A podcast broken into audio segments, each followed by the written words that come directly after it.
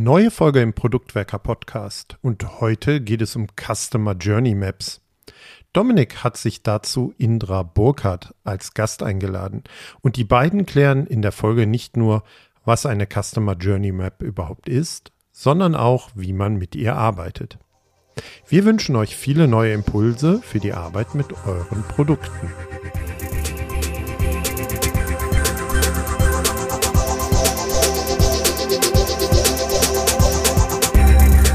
Die Nutzung unserer Produkte ist manchmal wie eine Reise.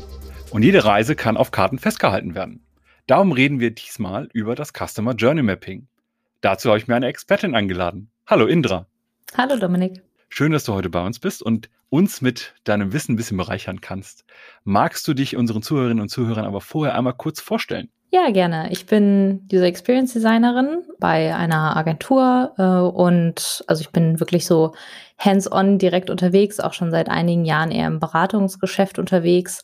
Und in dem Rahmen mache ich auch wirklich viele Customer Journey Maps für allerlei mögliche Kunden in allen möglichen Branchen. Und wer mehr sonst über mich und meine Karriere erfahren will, kann das gerne auf YouTube tun. Da gibt es nämlich allerlei Videos von mir. Dann lass uns auch direkt mal einsteigen. Customer Journey Mapping als Stichwort. Was ist das eigentlich? Ja, ist ja mal wieder so ein typisch englisches Wort, steht ja so ein bisschen für die Nutzerreise und das beschreibt es, finde ich, eigentlich schon ganz gut. Also man mappt einfach auf oder visualisiert, wie der Nutzer mit dem Produkt interagiert, aber wie ja auch so der Sinn von User Experience ist, auch mit dem, was davor passiert und was danach passiert. Also man beschäftigt sich nicht nur mit der eigentlichen Nutzung des Produkts, sondern auch, wie kam der Nutzer überhaupt dazu. Stellen wir uns jetzt mal vor, klassischer E-Commerce-Shop ich komme ja nicht irgendwie einfach so stolper dahin, sondern es gibt ja irgendeinen Grund. Also hm, ich will vielleicht eine Tasche haben. Und ich habe ja erstmal einen Bedarf. Also warum will ich überhaupt eine neue Tasche haben? Vielleicht habe ich irgendwie, brauche ich eine Tasche für die Arbeit. Ja, und das unterscheidet schon mal ganz stark den Shop. Ja? Oder vielleicht hat mir einfach ein Freund davon erzählt Ne? Oder ich habe vielleicht Werbung auf Facebook davon bekommen. Und all diese Sachen kann ich natürlich schon in der Customer Journey festhalten, weil das natürlich auch total wichtige Informationen sind. Was, warum kommt der Kunde überhaupt in unseren in unser Produkt rein und in welchem Gemütszustand ist auch der Kunde. Und da kommen wir zu einem anderen wichtigen Aspekt der Customer Journey. Man kann nämlich auch immer so ähm, gewisse Attribute mit definieren. Das sind dann auf den Zeilen, sage ich jetzt mal. Und ähm, da könnte ich zum Beispiel Emotionen noch mit aufmappen.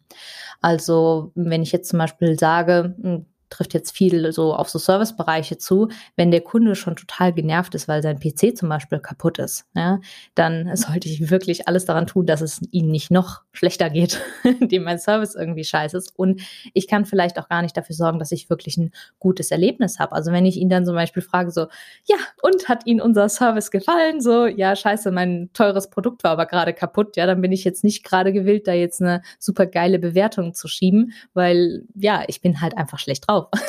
und das hat nicht unbedingt was mit meinem Service zu tun. Und ähm, dann kann man halt auch noch, was weiß ich nicht, vielleicht noch äh, verschiedene andere Personas mit rein integrieren, wenn man vielleicht verschiedene Rollen mit drin hat oder man kann auch verschiedene Devices, wenn das Ganze vielleicht auch teilweise auf dem Handy passiert. Vielleicht erfahre ich ja Dinge auch ähm, ja, über Zeitschriften oder über Werbebanner irgendwo. Also natürlich auch relevante Informationen für Marketing dabei.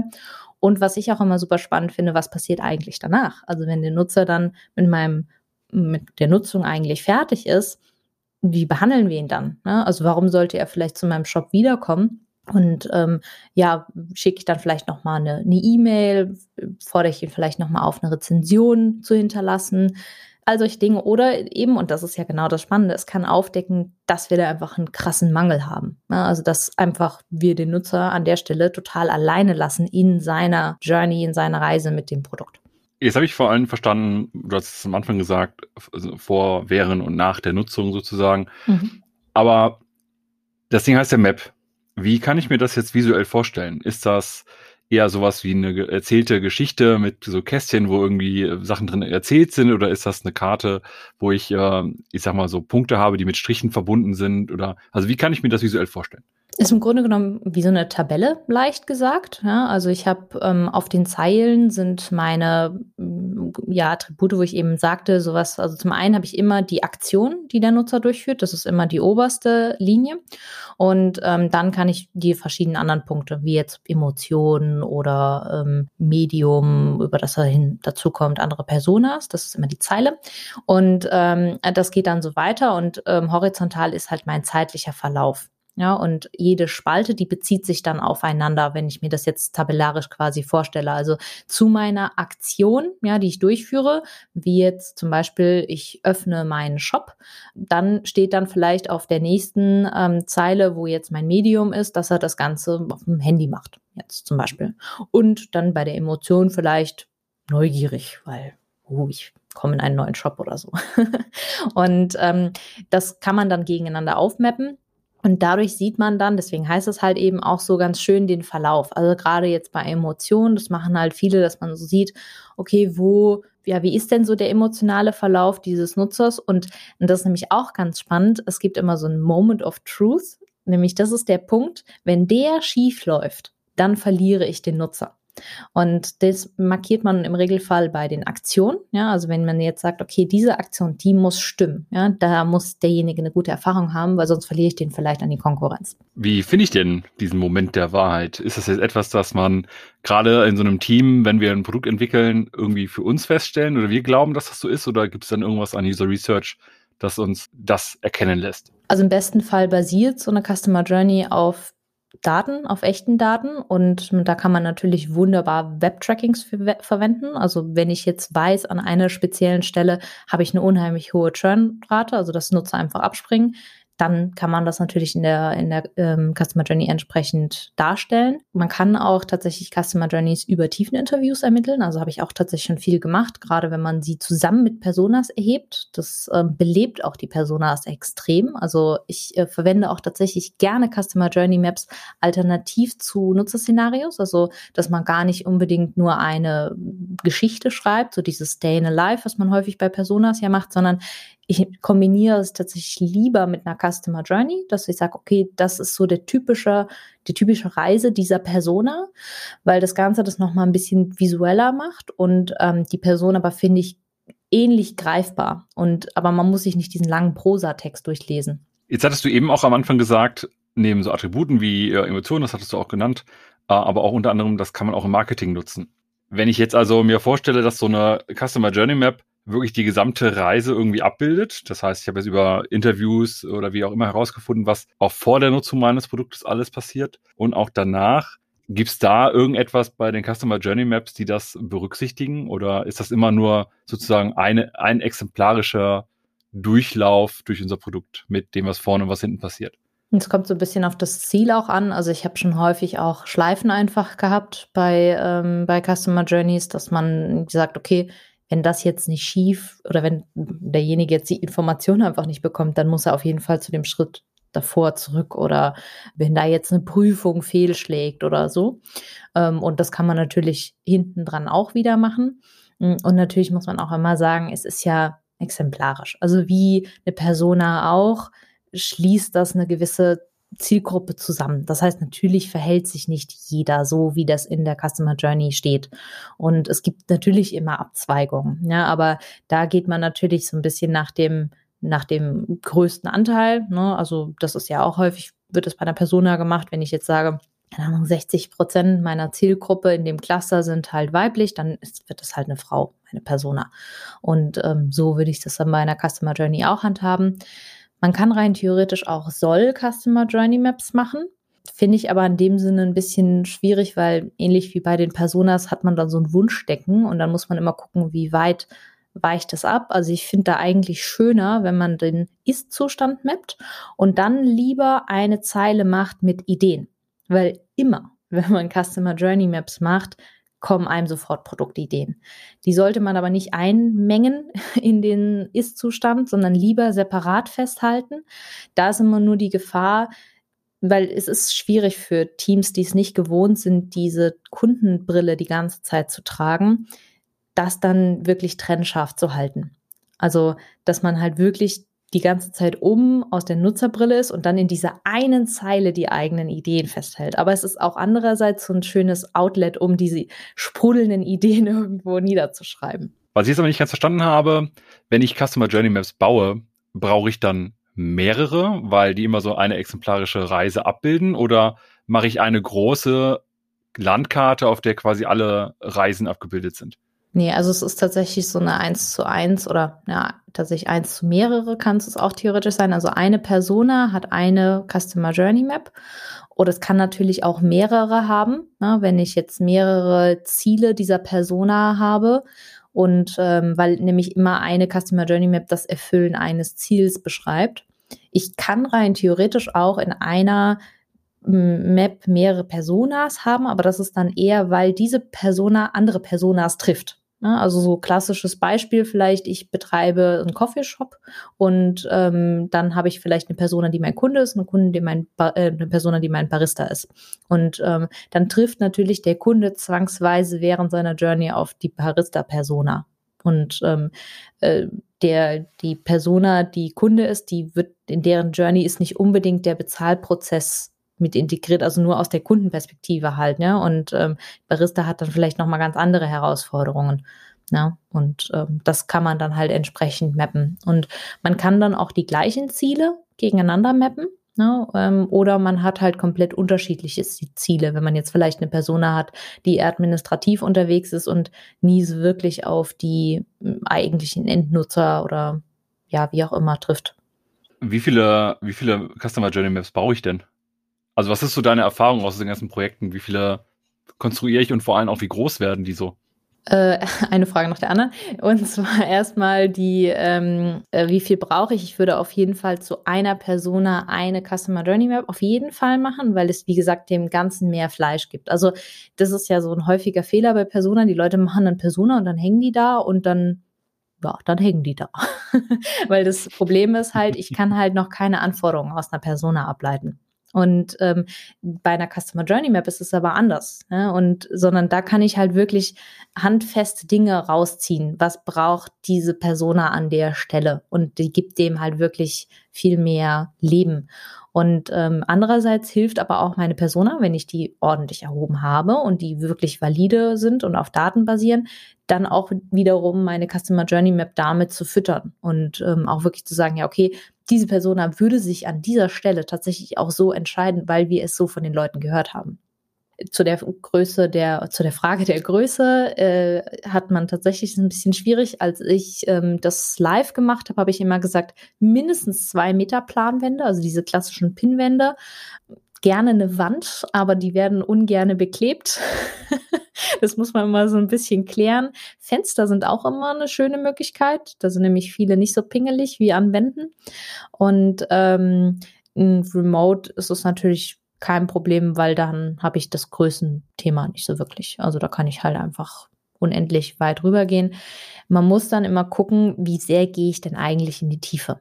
Also wie sehr ist es jetzt gerade an der Stelle relevant für die für meine Journey Map, ob ich jetzt sage, ja, der drückt jetzt auf den Button, der aussieht wie der Einkaufswagen und dann gibt er in das Feld A seinen Vornamen ein, das Feld B seinen Nachnamen. Das meiner Meinung nach braucht man das an der Stelle nicht, vor allem wenn man in einer frühen Phase ist, sondern eher dann zu sagen, okay, der geht dann in den Warenkorb, gibt irgendwie seine Daten ein und schließt dann den Einkauf ab sowas. Ja? Oder man kann natürlich auch sagen, okay, jetzt betrachte ich nochmal einen Teilausschnitt, weil ich da irgendwie etwas genauer betrachten möchte. Ja, ist ja wie bei allen anderen Methoden auch, kann man das mal gesamtumfänglich betrachten verliert dann vielleicht so ein paar Aspekte oder man geht halt mal ganz genau ins Detail. Ich glaube, der Hinweis auf die Metaplanwände und äh, auch Fenster und so weiter und Wände gibt zumindest so einen Eindruck, wie groß oder auch wie umfangreich sowas durchaus werden kann. Jetzt hast du eben schon gesagt, äh, ne? also ich meine, das impliziert es ja auch, wenn man so eine Wand hat zu bekleben oder ein Miro oder Muralboard oder wie auch immer. Wen holst du dir alles ins Boot, um eine Customer Journey Map zu erstellen? Also es kommt darauf an, wann man es macht, im, im ähm, ja, in, der, in welcher Phase man jetzt gerade ist. Ich habe es häufig vor äh, Persona ähm, Research gemacht oder währenddessen kann man es auch machen. Also wenn man zum Beispiel schon die ersten Informationen gesammelt hat, man hat vielleicht schon eine, eine quantitative Befragung gemacht, steht dann vor den tiefen Interviews oder umgekehrt, hm, um da so dem Team schon mal so die ersten Ergebnisse auch zu zeigen. Vielleicht auch davor, um zu gucken, in welche Richtung forscht man überhaupt, welche Zielgruppen meinen die, dass es überhaupt gibt. Oder auch, wenn es halt schon wirklich Research gibt, um das Ganze so ein bisschen vorzustellen und auch die Persona greifbarer zu machen. Und ähm, ich finde, es lohnt sich immer, wenn man das Ganze eher heterogen aufstellt, um wirklich möglichst viele Stakeholder mit zu integrieren. Aber natürlich ist auch immer, die Gruppe sollte auch nicht zu groß werden. Also es ist immer so ein, mm, ähm, ich habe es meistens so gemacht, dass ich immer ähm, jetzt, wenn ich einen größeren Workshop habe, die Gruppe dann aufgespaltet habe. Also dass ich dann pro Customer Journey Map so vier bis fünf Personen hatte und auch da wieder möglichst gemischt. Und dann haben wir so ähm, parallel also ich als ein Moderator konnte ich immer zwei Teams gleichzeitig betreuen. Das heißt, wenn man zwei Moderatoren hat, dann kann man gleichzeitig vier Customer Journey Maps mit, sag ich jetzt mal, 20 Leuten bauen, ja. Und das schafft, dann schafft man am Tag zwei Stück, ja. Das heißt, mit zwei Moderatoren, 20 Personen, schafft man theoretisch an einem Tag acht Customer Journey Maps. Und ja, das habe ich schon so gemacht. Jetzt in so einem, in so einem üblichen Produkt, äh, wenn man das entwickeln möchte, sind denn dann so acht Customer Journey Maps schon eher viel oder wenig oder? Also in dem Fall mh, hm, war das tatsächlich zum Beispiel so, dass es ähm, die Annahme gab, es gäbe so viele Personas. und ähm, äh, wir haben das dann mal gemacht und dann haben wir Research gemacht und dann kam am Ende raus, dass es nicht so viele Personas waren. Ähm aber ähm, ja, das ist halt wie bei den Personas auch, sollte man das vielleicht ein bisschen auch für sich priorisieren. Ne? Und äh, wie gesagt, 20 Personen sind halt auch schon echt viel. Ne? Also auch den Invest so einzugehen, den ganzen Tag 20 Leute zu binden, muss man auch erstmal bereit sein. Ne? Ähm, aber äh, trotzdem, wenn ich jetzt so ein normales Produktentwicklungsteam sehe, wenn, also ich würde auf jeden Fall zwei Stunden für einen Customer Journey Map Workshop Minimum ja, also allein für das Erstellen, wenn ich das noch nie gemacht habe, dann braucht man das so lange, bis man die Methode mal so ein bisschen verinnerlicht hat. Dann braucht man vielleicht vorher noch so ein bisschen, um die, dass man die erklärt bekommt und so zusammenfindet und so. Und also deswegen denke ich mir wahrscheinlich, ist es realistischer, wenn ich jetzt, keine Ahnung, ein Zehn-Mann-Team bin, dass ich dann eher zwei an einem Tag schaffe. Jetzt kann wahrscheinlich so beim Erstellen von Customer Journey Maps auch einiges schiefgehen. Also zumindest kenne ich das von den ganzen anderen Methoden, die ich so kann. Jetzt bin ich mit Customer Journey Maps wirklich überhaupt nicht firm. Was sind so die üblichen Probleme, die bei dem Entwickeln einer Customer Journey Map auftreten? Also was ganz viele komisch finden ist, ich hatte ja gesagt, ich habe diese verschiedenen Zeilen mit den Attributen und ganz oben stehen immer die Aktionen. Und je nachdem, wie ich diese Aktionskarte befülle, ja, zum Beispiel öffnet Facebook um keine Ahnung, und sieht dort ein Werbebanner oder sowas. Ja, und ähm, bei der Inspirationsphase. Ja, und ähm, dann habe ich vielleicht noch mal eine Zeile, wo dann meine verschiedenen Medien stehen. Dann muss ich nach der Methode noch mal Facebook aufnehmen, um natürlich am Ende zu sagen, okay, über diese verschiedenen Medien bewegt sich mein Nutzer während seiner Reise, weil das will ich ja nochmal explizit hervorheben. Das fühlt sich aber für eigentlich die meisten immer am Anfang total komisch an. So, ja, ich habe es aber doch da oben schon stehen. Und wenn man es aber nicht in den Aktionen aufnimmt, dann ist es auch nicht so ganz rund. Also da muss man so auch so einen Weg für sich finden. Hm, ja, wie äh, was, was schreibe ich nochmal auf und ähm, ja, was, was muss ich wirklich tun? Auch die Emotionen damit tun sich sehr viele schwer. Ja, also da, da steht dann meistens mit so, ja, alles gut. Und ähm, wenn man dann halt wirklich mal den Leuten zuhört, dann merkt man, da ist nicht immer alles gut. also da auch ehrlich zu sich zu sein. Ich hatte auch schon gesagt, dass es vielen um manchmal auch schwerfällt, wirklich in der Nutzerbrille auch zu bleiben ja, ne, und nicht einfach nur unten Ideen aufzuschreiben, weil das sind wir halt viel mehr gewohnt, in diesem Lösungsraum zu denken, anstatt halt wirklich mal zu gucken, okay, nee, so verhält sich derjenige tatsächlich. Das ist halt auch immer praktisch, wenn man jemanden in der Gruppe dabei hat, der auch mit demjenigen redet. Wobei das auch wiederum gefährlich ist, weil die haben häufig auch so ihr festes Bild von der Person und die sagen dann, ja, natürlich geht die so vor, ja, und ähm, so ist auch ganz klar. und ähm, äh, ja, ansonsten äh, ist der Moment of Truth auch immer nicht so leicht zu setzen. Also da tun sich auch viele schwer, wenn da keine validierten Daten dahinter stecken. dann entweder gibt es die, die überall einen Punkt setzen und sagen, ja, da kann er abspringen, da kann er abspringen. Oder äh, sie sagen dann so, ach ja, hm, weiß nicht, haben wir nicht. Ja, wahrscheinlich gibt es ja wirklich mehrere Punkte, wo äh, Nutzer ab und Nutzer und Nutzerinnen abspringen können. Aber ich vermute, mit äh, so dem Moment of Truth, das ist eher so der Hauptpunkt, ja. wo Leute ja, abspringen. Genau, ja. Neben diesen ganzen, ganzen Schwierigkeiten, was sind so nach deiner Erfahrung heraus auch gute Techniken, die man vielleicht noch nutzen kann, um Customer Journey Mapping irgendwie besser zu machen? Du hattest eben schon Personas genannt, das haben wir in einer anderen Folge auch schon mal tiefer beleuchtet. Was gibt es noch so an Techniken, die man vielleicht auch aus anderen Bereichen kennt, die du in Kombination mit Customer Journey Mapping nutzt, um noch mehr aus der Methode rauszuholen? Ja, also ähm, ich meine, es ist eine klassische Mapping-Methode, ne? Und davon gibt es ja viele und ähm, welche ich auch tatsächlich sehr gut finde, ist ähm, so ein Service Design Blueprints. Ähm, die basieren ja eher so ein bisschen darauf, dass ich quasi auch oben diese Aktionsebene habe. Also ich habe auch diese User Journey, aber ich habe quasi dann noch so diese was ist die sichtbare Ebene? Also das könnte jetzt zum Beispiel bei meinem Produkt das Interface sein, könnte aber auch bei einem Service, daher kommt es halt eigentlich, der Kontakt mit der Servicekraft sein. Also nehmen wir jetzt zum Beispiel mal so ein klassischer Handyvertragsgedöns. Ja, ich gehe jetzt vielleicht so ein, in einen Shop, um dort mein Handy zu kaufen oder ich habe vielleicht ein Problem mit meinem Handy. Dann ist dieser Kontakt mit dieser Serviceperson oder vielleicht auch eine Hotline, wird auch alles daran festgehalten. Das kann ich natürlich auch in der Customer Journey Map machen. Da liegt aber nicht so stark der Fokus drauf. Und was ich auch super, super spannend finde, ist, diese, ähm, da gibt es bei den Service Design Blueprints noch die unsichtbare Ebene. Und das sind halt zum Beispiel Hintergrundprozesse oder auch so Supportprozesse, also sowas wie APIs, wenn ich jetzt zum Beispiel ein PayPal bei mir im Shop angebunden habe, das muss ja auch alles reibungslos funktionieren und das beeinflusst natürlich auch meine Customer Journey. Ja, also äh, der Klassiker, den ich immer kenne, ist ja, man wählt Pay PayPal aus, denkt dann, ah, ich muss nochmal zurück und dann muss ich nochmal durch den PayPal-Einloggungsprozess und dann denke ich so, oh, habe ich jetzt PayPal Paypal zweimal bezahlt oder nicht? Und dann, dann ist schon wieder Verunsicherung und das löst dann schon wieder negative Gefühle aus. Und ähm, das sind natürlich auch Sachen, die kann man natürlich auch betrachten. Und das wiederum habe ich aufgegriffen und ähm, habe da so eine vereinfachte Variante draus gemacht, weil man braucht nicht immer diesen, dieses ganze Gedöns, sage ich jetzt mal, was diese Methoden so mit sich bringen, sondern ich finde, es reicht eigentlich, wenn man Aktionen hat, Abhängigkeiten, Hintergrundprozesse, vielleicht noch beteiligte Personen. Und ähm, ja, damit kommt man schon unheimlich weit. Bei so Plattformprodukten, und ich denke jetzt gerade auch äh, durch das ganze Homeoffice etc., sind ja auch Lieferdienste ziemlich durch die Decke gegangen.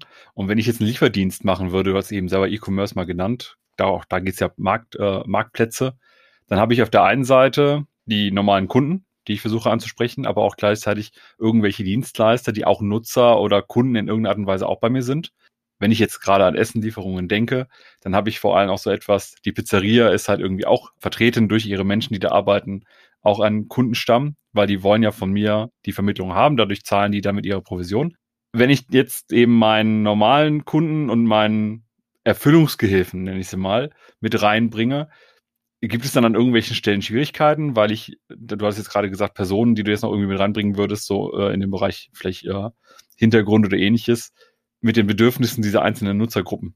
Ja, also das kann natürlich immer mal wieder vorkommen, dass man, ähm, dass man Bedürfnisse hat, die sich auch entgegensprechen oder widersprüchlich sind. Ne? Also ich meine jetzt so der, der, der, derjenige, der sein Essen verkauft, der will natürlich den höchsten Umsatz haben und ähm, äh, will jetzt vielleicht dann auch zufriedene Kunden oder so. Ich weiß nicht, je nachdem, was dann so seine Ziele sind. Und der ähm, will vielleicht auch möglichst effiziente Routen fahren, weil das für ihn preisgünstiger ist. Und derjenige, der Essen empfängt, will natürlich warmes Essen haben, schnelles Essen haben, leckeres Essen haben, wenig dafür zahlen vielleicht auch noch.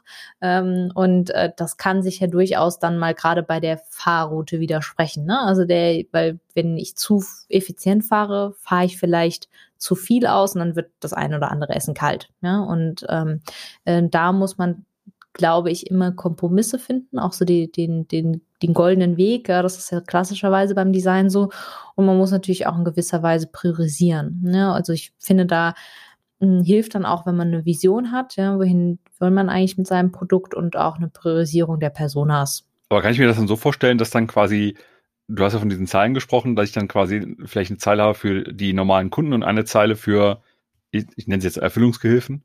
Ja, genau. Also du gehst ja aus einem Ziel von einer Person heran. Ja, also wenn ich jetzt derjenige bin, der Essen bestellt, ja, dann wären die beteiligten Personen an der Stelle zum Beispiel ja vor allem eigentlich nur derjenige, der mir das Essen ausliefert. Ja, und wir betrachten dann an der Stelle nicht, dass derjenige, der das Essen ausliefert, das ja auch von irgendwie demjenigen empfangen muss. Ja, und dann ist ja auch die Frage, wie kriegt er das und was weiß ich nicht, ähm, das betrachtet man an der Stelle dann nicht, sondern man guckt dann nur aus der Brille von demjenigen, der es erhält. Und man kann dann parallel halt noch eine Journey machen für denjenigen, der ausliefert. Aber im Regelfall ist es ja auch so, es sind ja meistens auch unterschiedliche Interfaces. Also ist es ja selten, dass wirklich, wenn man so zwei sehr unterschiedliche Zielgruppen hat, in einem Produkt, dass die das gleiche Interface bedienen.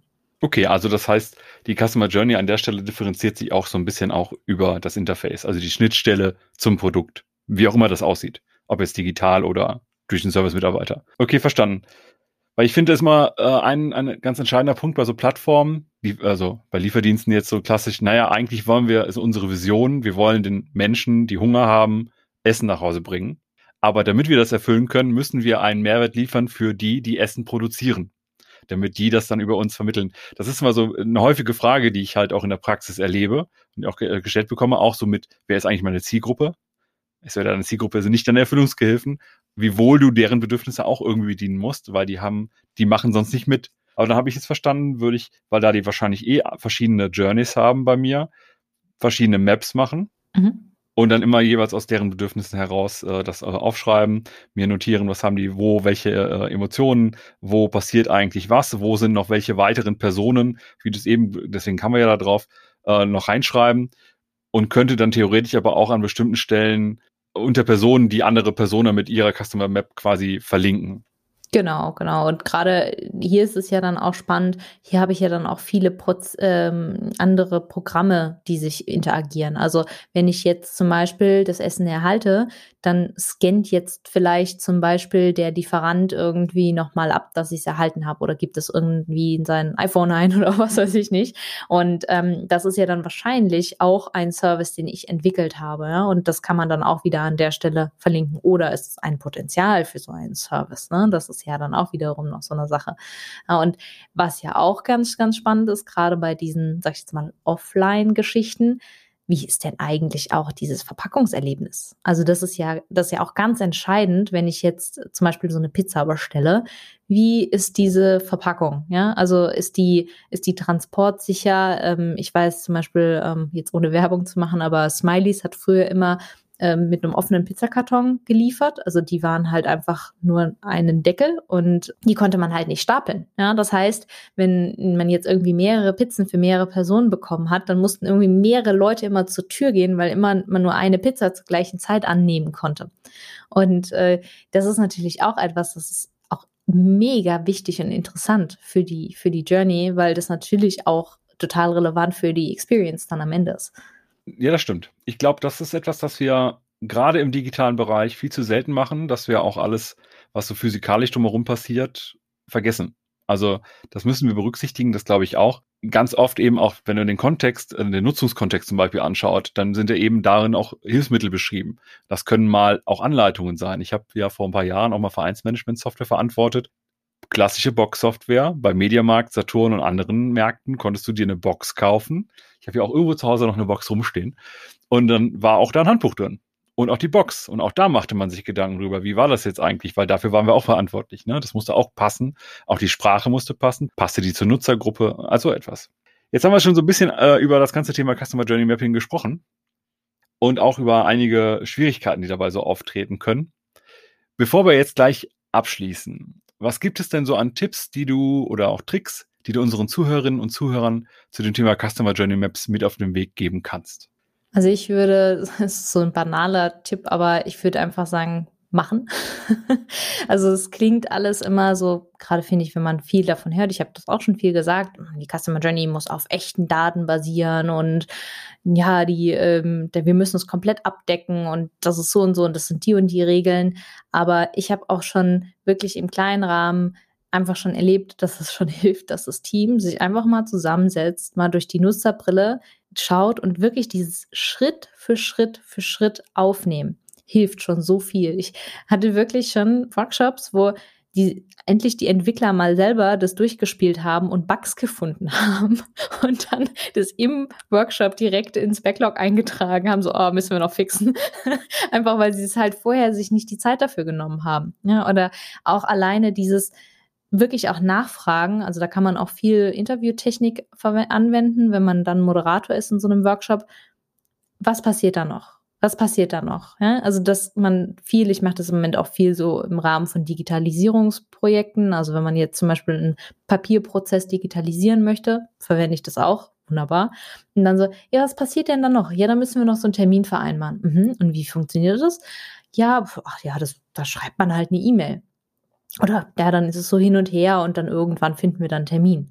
Ja, und dann so, ja, aber da gibt's ja Abstimmungstools. So, über sowas schon mal nachgedacht, ne? Und dann findet man da halt so über so kleine Nebensätze sind es häufig, dann total krasse Verbesserungspotenziale.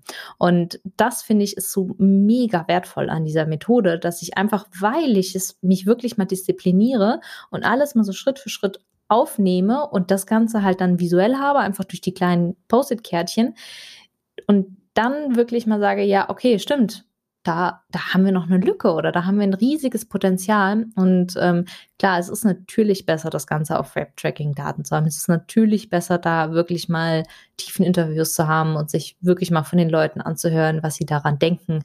Aber wenn ich das alles nicht kann, ist es immer noch mehr wert, einfach mal so einen Workshop durchzuführen und einfach mal die zwei Stunden zu investieren. Und selbst wenn ich es nur für eine Zielgruppe mache, mit einem Ziel, einfach damit ich mal dieses in die Kundenbrille quasi reingehe und das einfach mal mache, ja, so dieses, das auch trainiere, diesen, diesen Muskel mit aus der Nutzerbrille zu denken. Ja, vielen Dank. Dann haben wir jetzt heute viel darüber gesprochen, wie man das Thema Customer Journey Maps bei sich äh, integrieren kann, wie man den Weg der Kunden irgendwie visualisieren kann und für sich auch im Team mal bespricht, wie kommt eigentlich unser Kunde von A nach B. Indra, vielen Dank, dass du heute bei uns warst und uns an deinem Wissen hast teilhaben lassen. Ja, danke, dass ich hier sein durfte.